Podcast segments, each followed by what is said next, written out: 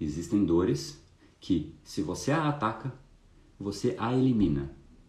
Existem dores que, se você a evita, ela te destrói.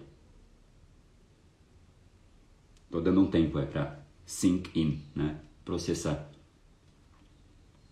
Claro?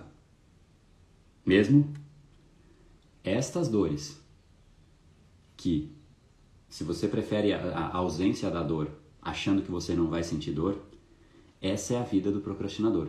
Ele foge da dor do curto prazo. Mas qual é a dor que chega? Muito antes que ele imagina, chega a dor do longo prazo. Por quê?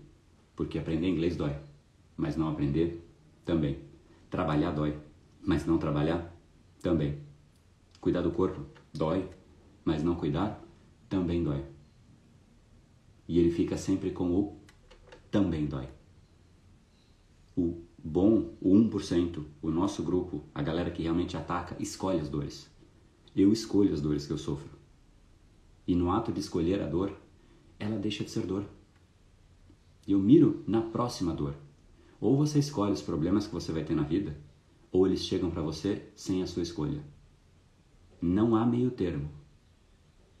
Você tem a opção de escolher ou não escolher nada.